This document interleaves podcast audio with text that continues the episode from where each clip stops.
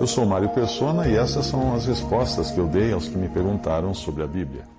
Você escreveu perguntando se a Bíblia fala alguma coisa de transubstanciação, que seria a mudança ou a transformação do pão em carne e do vinho em sangue durante a ceia. Não existe na Bíblia uma ideia, qualquer que seja, que, de, que, de que possa ocorrer uma transubstanciação durante a ceia. Ou seja, que o pão vai se transformar em corpo de Cristo e o vinho vai se transformar em sangue. Uh, enxergar Deus em objetos é costume pagão.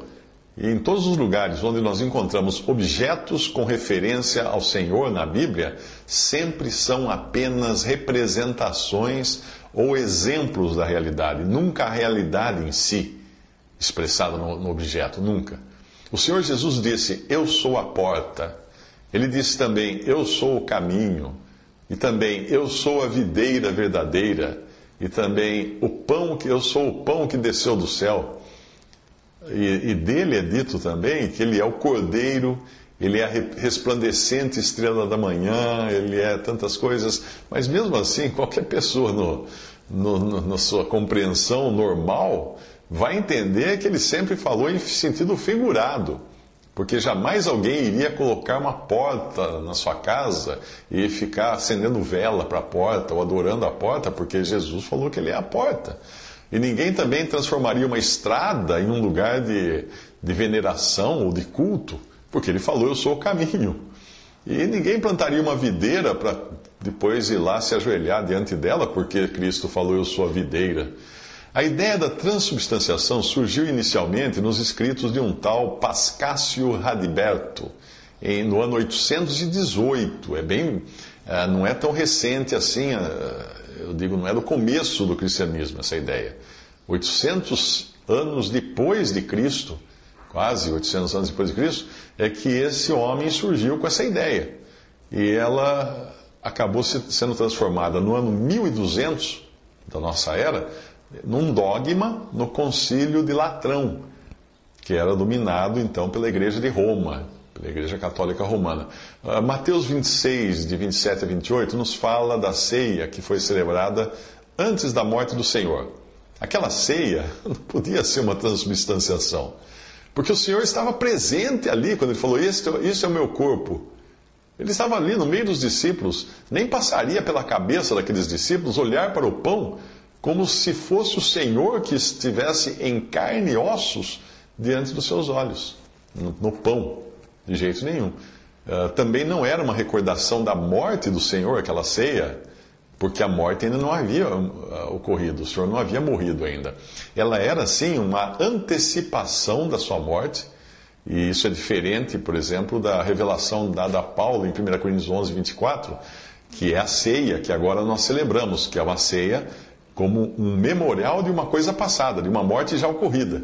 Quando o Senhor instituiu a ceia, uh, em meio à Páscoa dos judeus, ele fez aquilo como uma coisa profética, que iria acontecer ainda, que seria a sua morte.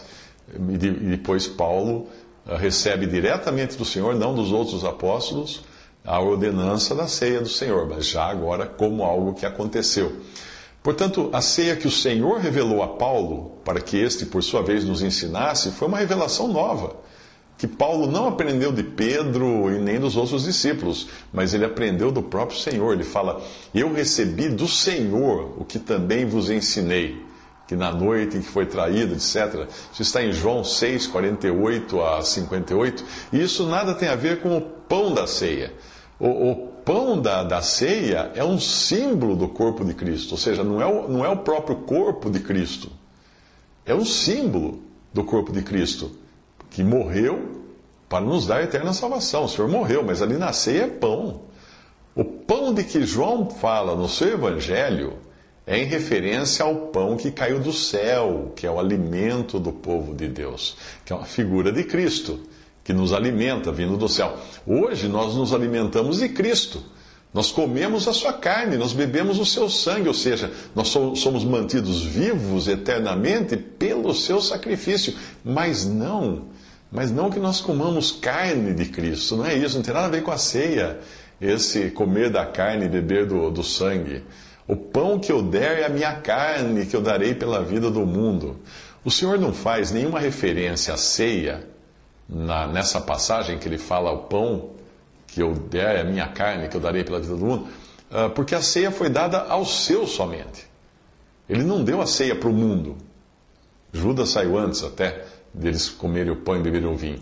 E, e, ele não iria ensinar coisas tocantes à ceia a judeus incrédulos, como é o caso da passagem de João 6, quando ele se apresenta como pão. A, a passagem toda nos fala de salvação, não de celebração.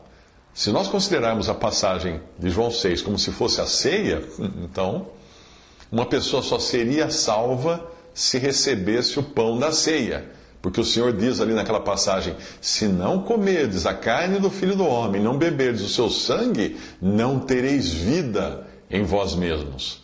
Então a salvação estaria condicionada, se assim fosse, a uma, uma celebração, a uma. A, pessoa comer efetivamente do pão e, e tomar do vinho na, na, ceia, na ceia do Senhor. Mas nós sabemos que a própria Igreja Católica, que instituiu essa ideia, esse dogma da transubstanciação, uh, o vinho não é dado para os que participam da ceia, só o pão.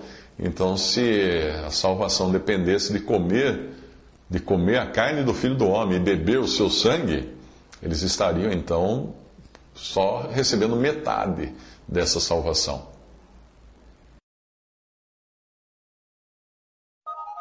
Visite respondi.com.br. Visite 3minutos.net.